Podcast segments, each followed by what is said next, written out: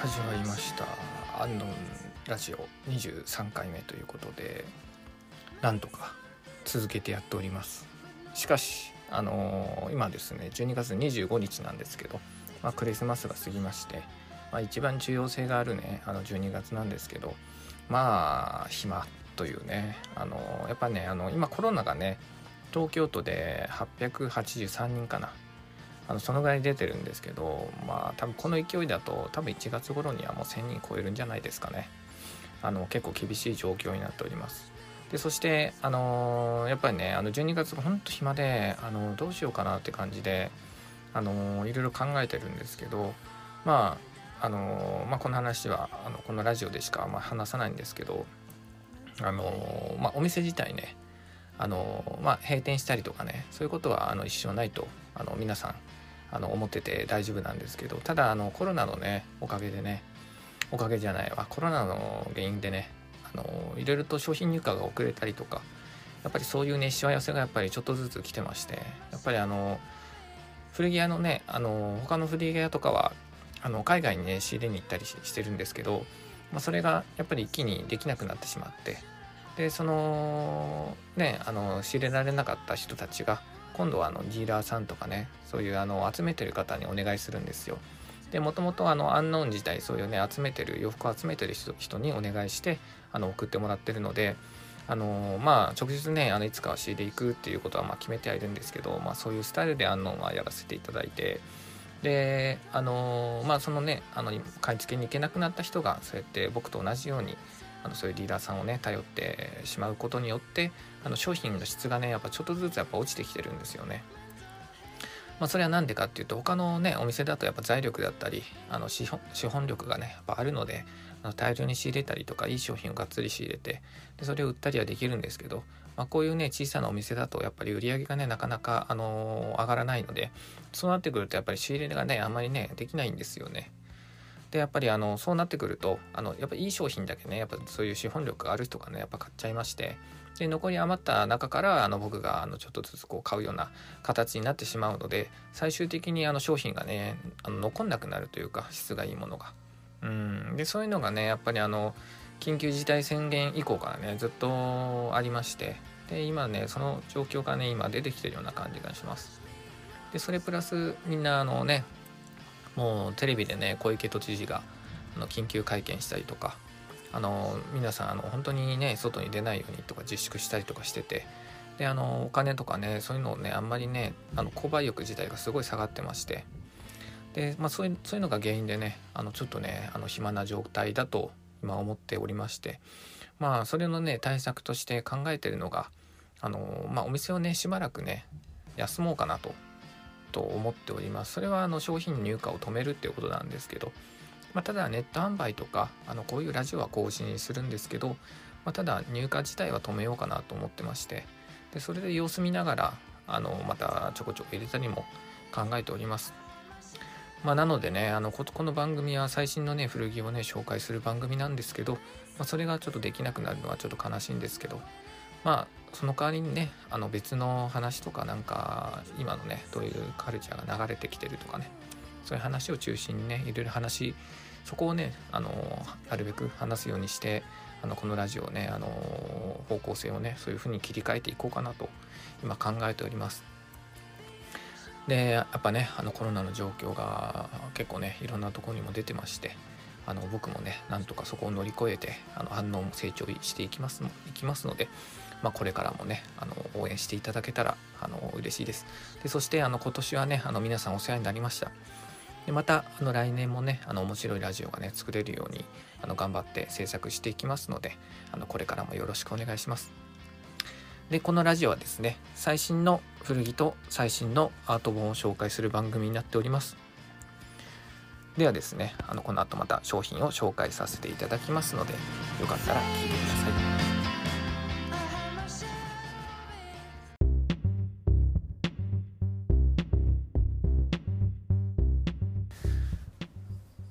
はいそれではですねあの商品紹介をしたいと思うんですけどまず一発目の商品ですけどアダム・ウォルトレーク社のニッケルプレートレールロードランタンになります。でこちらのランタンはですね100年以上前の答えでアダムウェルトレイク社の鉄道ランタンになります。レールロードランタンはアメリカ人たちが夢見て西部を開拓していた時代に誕生しました。こちらはアメリカのニッケルプレート鉄道にて使用されていたものです。ということなんですがあの以前ねあの別所ランタンっていうものを紹介させていただいたと思うんですけど、まあ、ハリケーンランタンって言われてるもので、まあ、あれはねあの日本製のランタンでもう日本でねあの買うことができなくなってきたから海外から輸入して入れてあの販売してるっていうあの、まあ、逆輸入っていう形を取らせていただいてるランタンなんですけど、まあ、こちらはですねまずあの鉄道会社が使ってたランタンなんですよ。でまあ鉄道会社もねアメリカとかカナダとかまあいろいろな会社があるんですけどまあそういうこちらの方はまニッケルプレート鉄道っていうところで使われてたもので、まあ、実物商品ですね。でそういうところってやっぱりね、あのー、まあ、まあ一応こうまあアメリカもね広いのでねあのたくさんありそうなイメージがあるんですけど、まあ、鉄道自体いろいろあってそこの鉄道ののあの会社のランタンっていうのが正直ありましてで、まあ、形もね微妙ながらちょっと違ったりするんですよ。なのでやっぱり一つ一つその鉄道会社って形とかやっぱフォルムも違うのであとまあシリーズだったりそういうので全く違うのであのここの鉄道じゃないと手に入んないみたいなそんな感じですね。まあ、よくあるじゃないですか。あのよく撮り鉄とかね。鉄道関連のあの椅子が好きな人とかああいうマニアックなあのオタクの人がいると思うんですけど、まあ、ここの鉄道がすごくいいみたいな。阪急電車がすごくいい。ここのブレーキ音がいいみたいな。なんかそういうのに近いかもしれないんですけど。この鉄道のねランタンも同じようにあの、まあ、ここの鉄道会社じゃないとこういう形が出ないこういう色が出ないっていうそんなあのランタンです。でそしてあのまあまあ、個体数がねそういう風なあな鉄道会社じゃないと手に入んないっていう時点であの少ないのであのすごい貴重価値が上がってきてるんですけどでこれもねあの、まあ、イギリス鉄道とかね、まあ、フランス鉄道とか、まあ、そういうランタンもね今後入れていこうって思ってはいるんですけど、まあ、今回はねアメリカっていう形であのランタン入れさせてもらいました。でこちらのランタンはですね、まあ、一応横が16高さが26っていう結構ね大きめのランタンになります。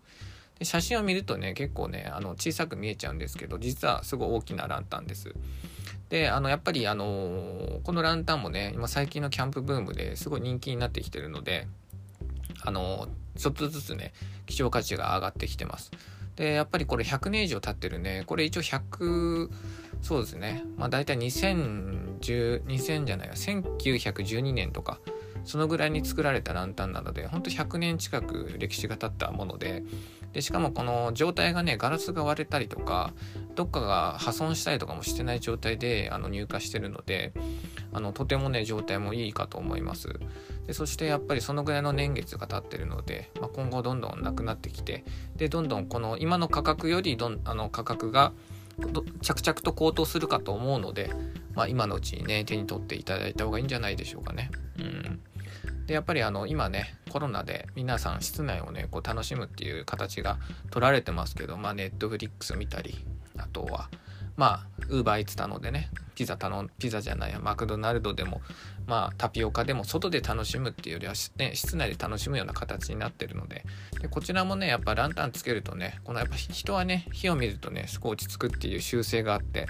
やっぱりねこういうね今こもってストレスがね溜まったりとかねやっぱりしちゃうのでなのでこういうランタンで火をつけてねあの見てもらったりとかするだけでもねその少しね気持ちが和らい和らいだりもするのでなんかそういう部分でもねあのリラックス効果とかも出るのでよかったらねそういう部分でも楽しんでいただけたらと思います。でこのランタンシリーズはですね一応まあ定番化していろんなランタンを入れようかなって思ってるんですけどまずあのまあこの前紹介した別所ランタンの第2弾という形で今回は仕入れさせていただきました。でまたちょこちょこねあの細かくランタンの紹介もしようと思うので、まあ、それもね楽しみにしていただけたらと思います。ではですねあの最初のね曲を流させていただきます。スメルズで I don't take about the march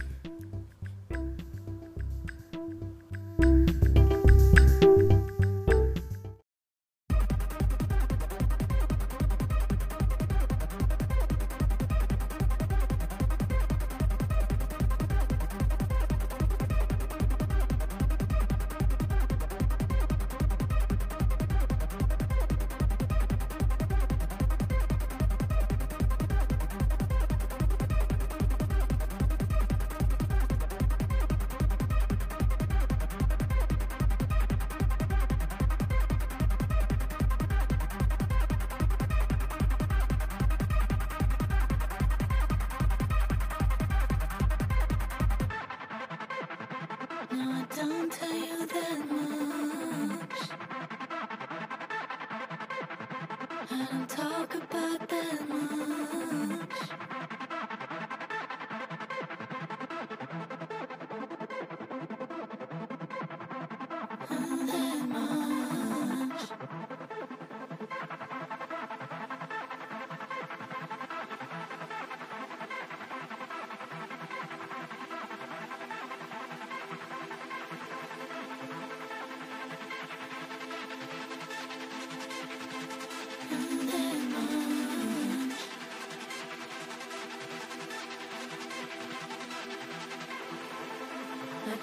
To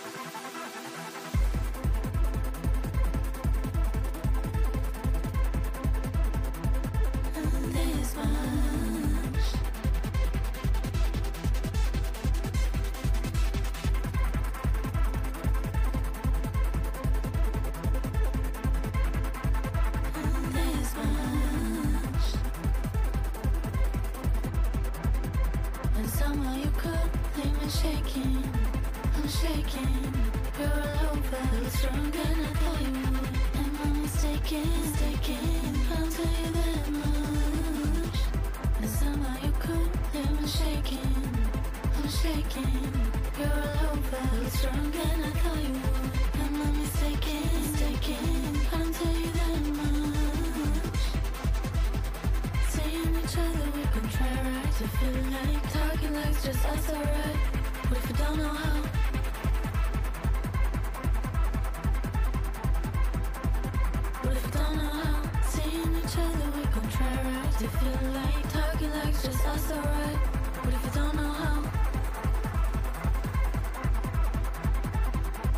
Should be done by now. I'm just wondering why you I'm here doing. I just wonder what you do. Cause I feel like I'm not done lately. Hey, what if I do? I try not to breathe. I wonder if you ever wonder about me. This one. Try not to breathe. I wonder if you ever wonder about me. This one.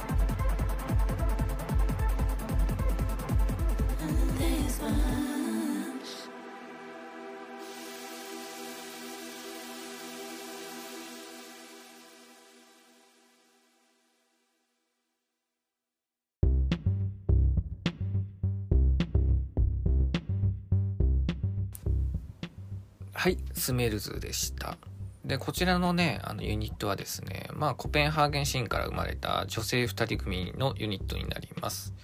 で、まあ、レーベルがですね、あの、エコーズっていう、あの、昔、 Iceage とかがね、あの、入ってたレーベルがあるんですけど、あまあ、 Liss とかね、その辺りの人がいたレーベルから、あの、出た方で、で、今度ね、あの、イギリスの有名なレーベル、XL レコードとね、あの、契約したということで、まあ、今度もう LP がね、あの出たと思、出てると思うんですけど、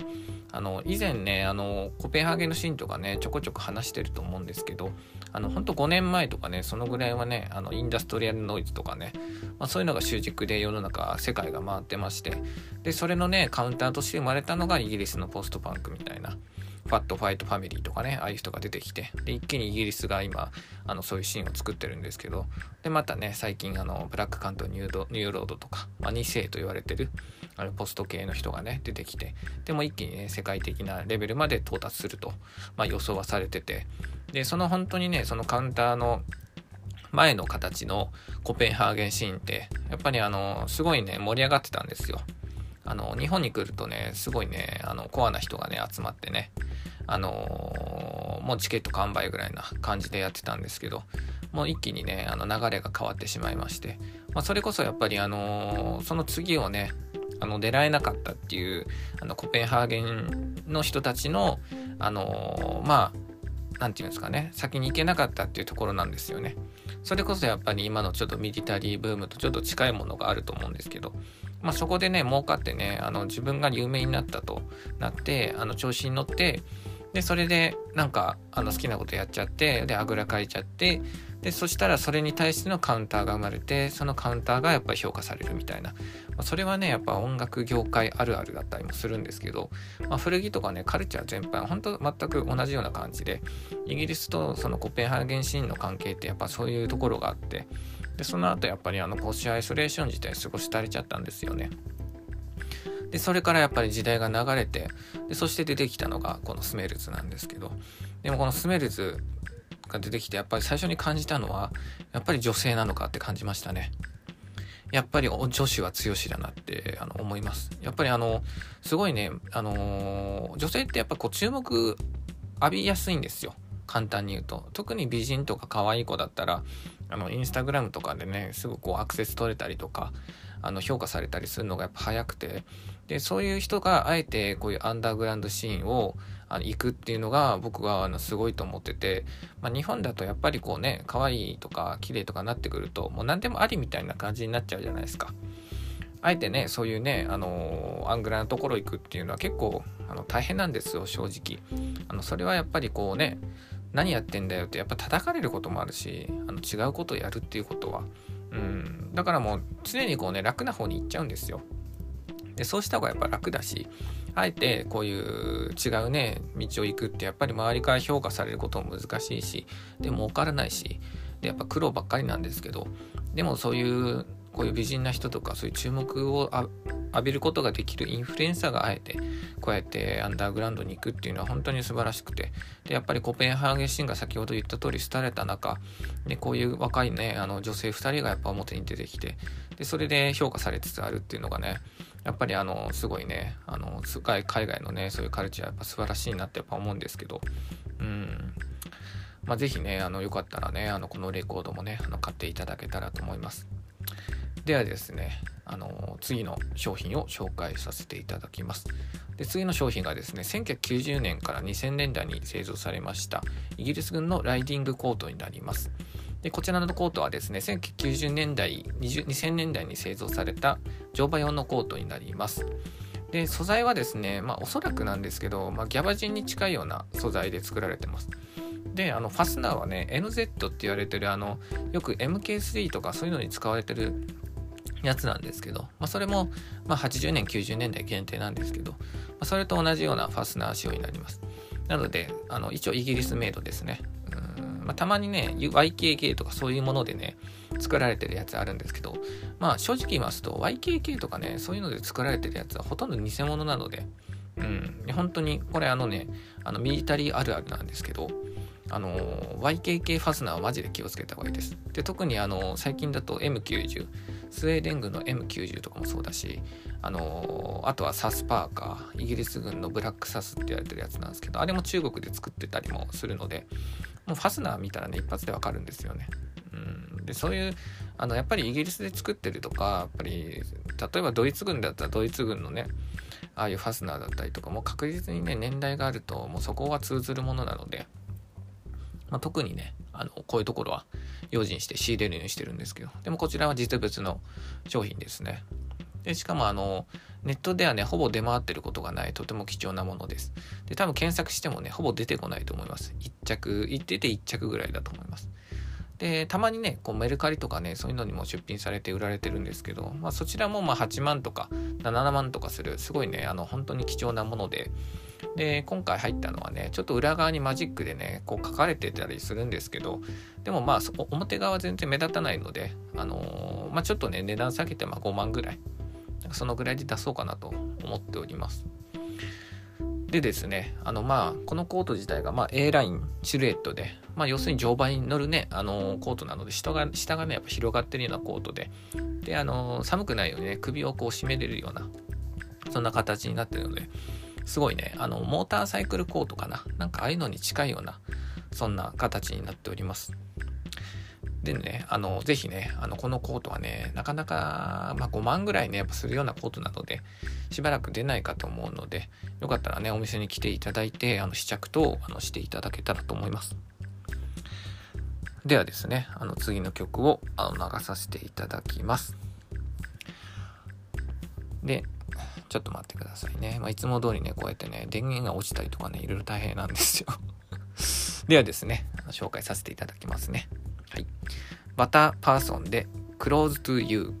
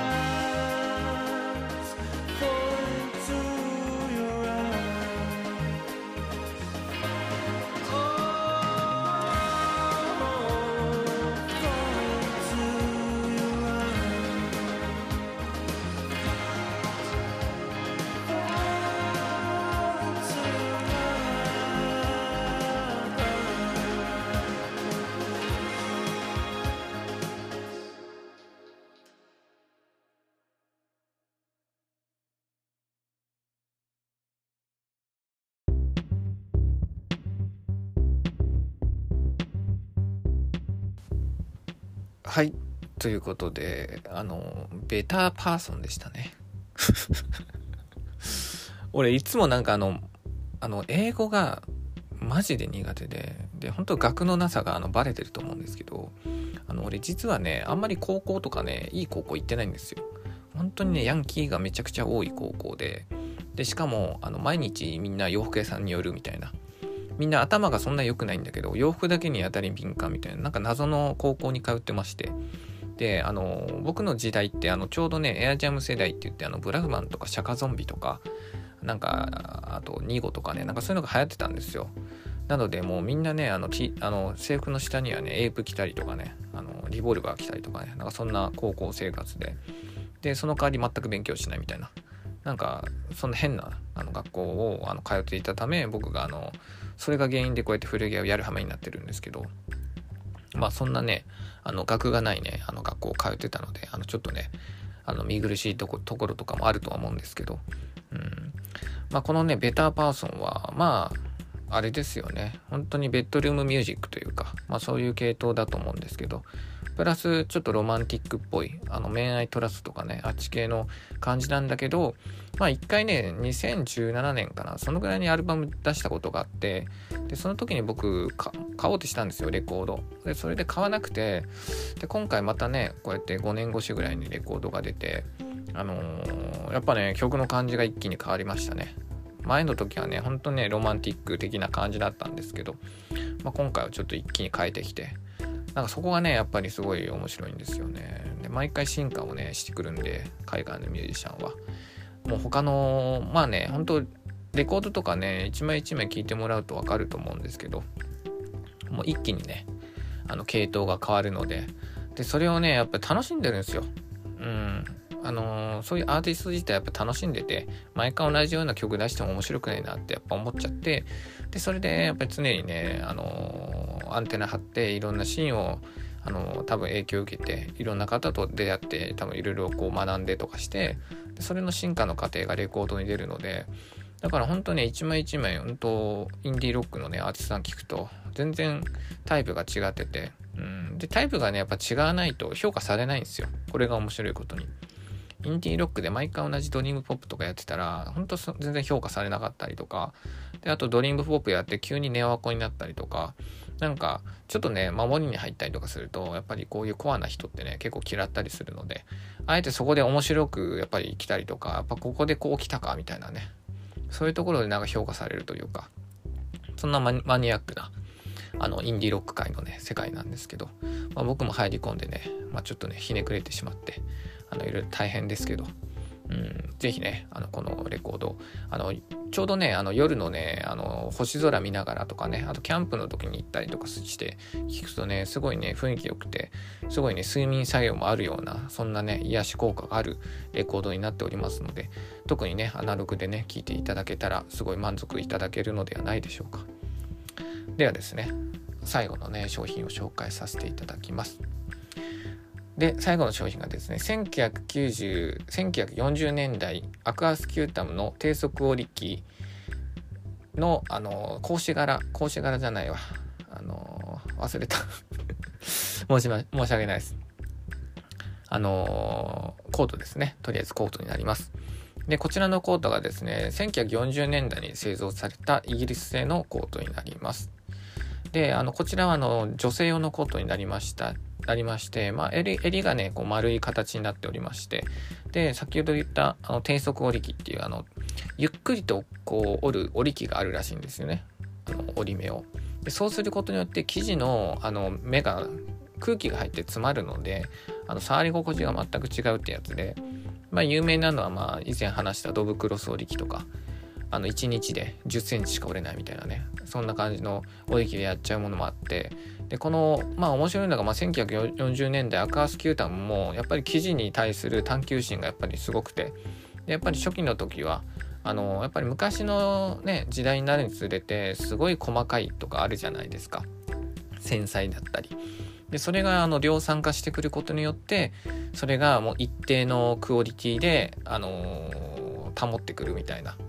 で昔はやっぱ手作業でねやっぱやっちゃうので細かくやんないと商品が持たないとかあるんですよね。今今みたいにねあの生地とかねそういうのがねもうガサツなのでやっぱり丁寧にやったりやっぱりやらないといけないっていうとこがあって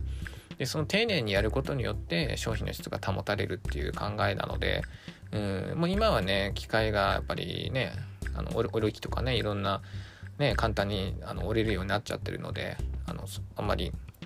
そういう必要性がなくなってきてるんですけど、まあ、逆にねこういう1940年代っていうあの、まあ、無駄なねそういう時間かけたりとかねそういうする部分があの後にねあのこうやって評価されるっていうあの感じで、まあ、特にこのアクアスキュータムの1940年代って本当手に入らなくてで今回はねあのあのまた忘れたんですけど、まあ、格子柄っていうのかなそういうコートになりましてもう生地がねもうもうダントツに雰囲気が素晴らしいです。あのこれこそねお店で見てもらった方がいいと思うんですけどまあやっぱりねこういうところにあの店舗でね洋服を見た方がいいっていう価値があの出てくると思うんですけどうんまあ写真だとねちょっと見にくいんですよねやっぱり。うん。なのでぜひねあの店舗にね記事だけでもいいのでね見に来ていただけたら楽しんでいただけると思うのでよかったらねあの見に来てくださいぜひ。あのまあ一応ね洋服自体はあのまあ買っては欲しいんですけど、まあ、でも稀に買うとかでも問題ないので。うん。まあなんか10回来て10回とも試着しまくって買わないとかいうのはちょっとあのちょっとめんどくさかったりするんですけど、まあでももうと何回か見に来てでたまに買ってくれるとかでもなんか問題ないので是非ねあのお気軽にねあのご来店いただけたらと思います。ではですねあの次の曲をね流したいと思います。ではですね次の曲がですねテレビプレストでデコレーション。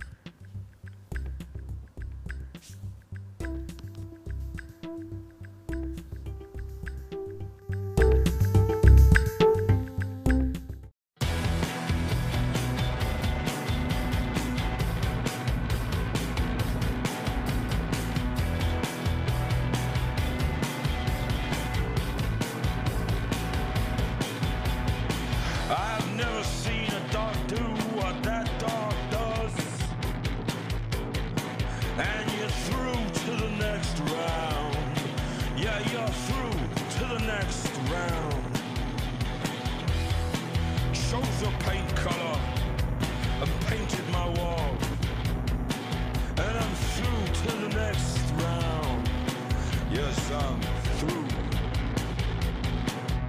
Smashed avocado pressed lightly across the bedroom window.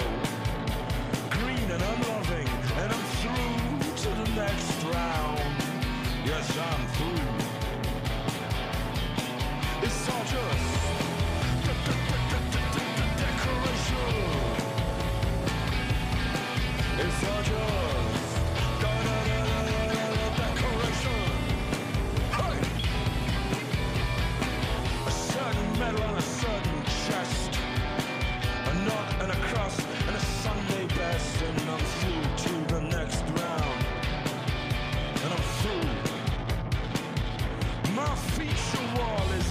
upstanding.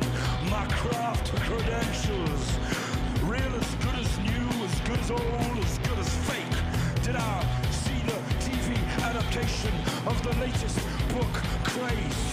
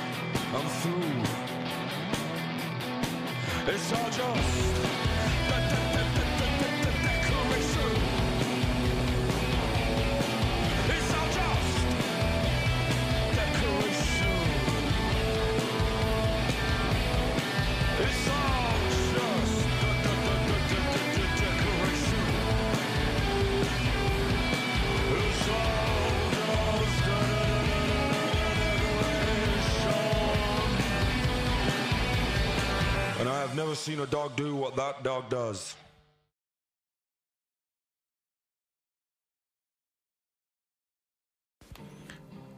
はいということでまあポストパンクですね。そういうタイプなんですけどあのこのバンドはですねなんかねもうめちゃくちゃの親父って聞きました。40代とかね本当に50代のおっさんがなんか急にバンド組んで急にやり始めたみたいな。それこそあのアイアイドレスとかね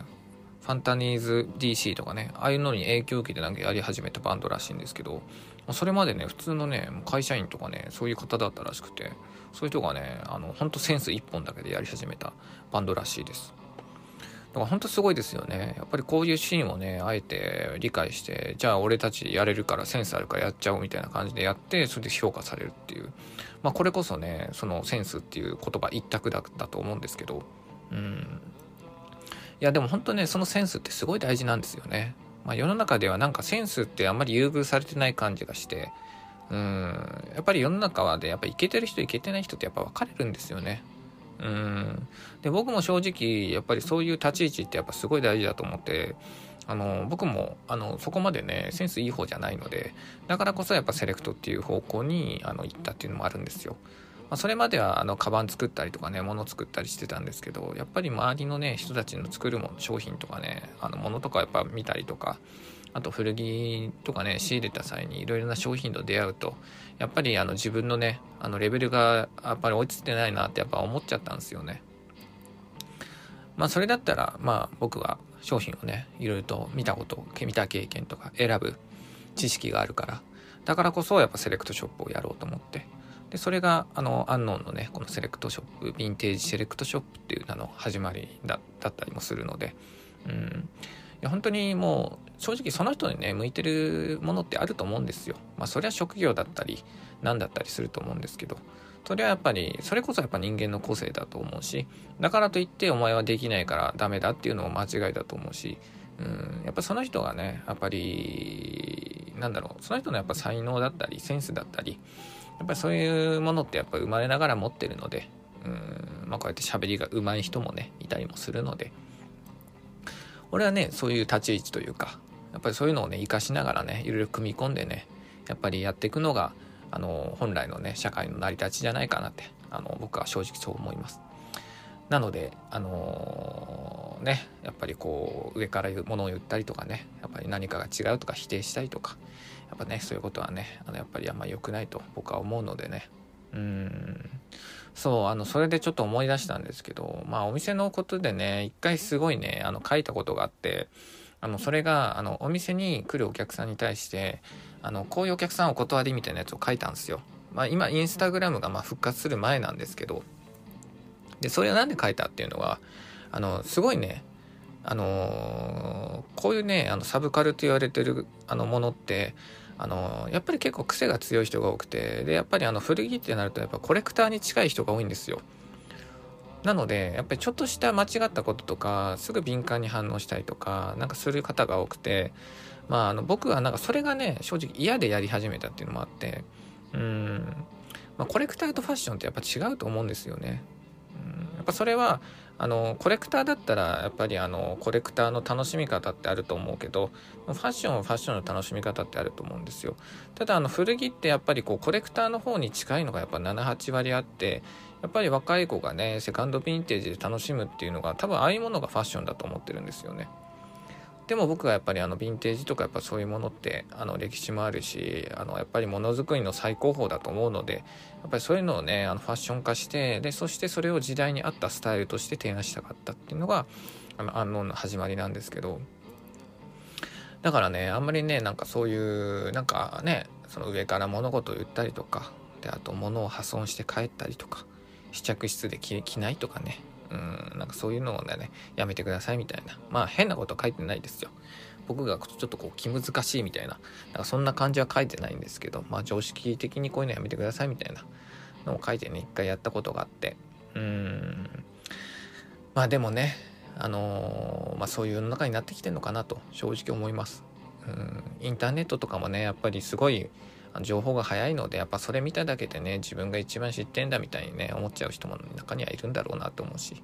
うん、だからこそこう年上に対するリスペクトだったり知識がある人のねそういう例えばパスタ屋さんのねパスタをダメ出しするみたいなのとかも最近だとねあの平気で言っちゃう人もいるみたいで、うん、でもそういうのはやっぱ違うと思うんですよね。やっぱり人がねいるからそういう食べ物が食べれるわけで。人がいるから洋服が楽しいわけで、うん、僕はねそういうところをねすごい大事だと思うので、あのーちょっとねあの真面目な話になっちゃったんですけど今回はね23回目ということで、まあ、なかなか50回目が遠かったっていう。まあ1年近くねやってるんだけどやっと23回まででしたね。うん。まあまたねあの頑張ってあのこのラジオもね更新したいと思いますので皆さんこれからもねあの応援よろしくお願いします。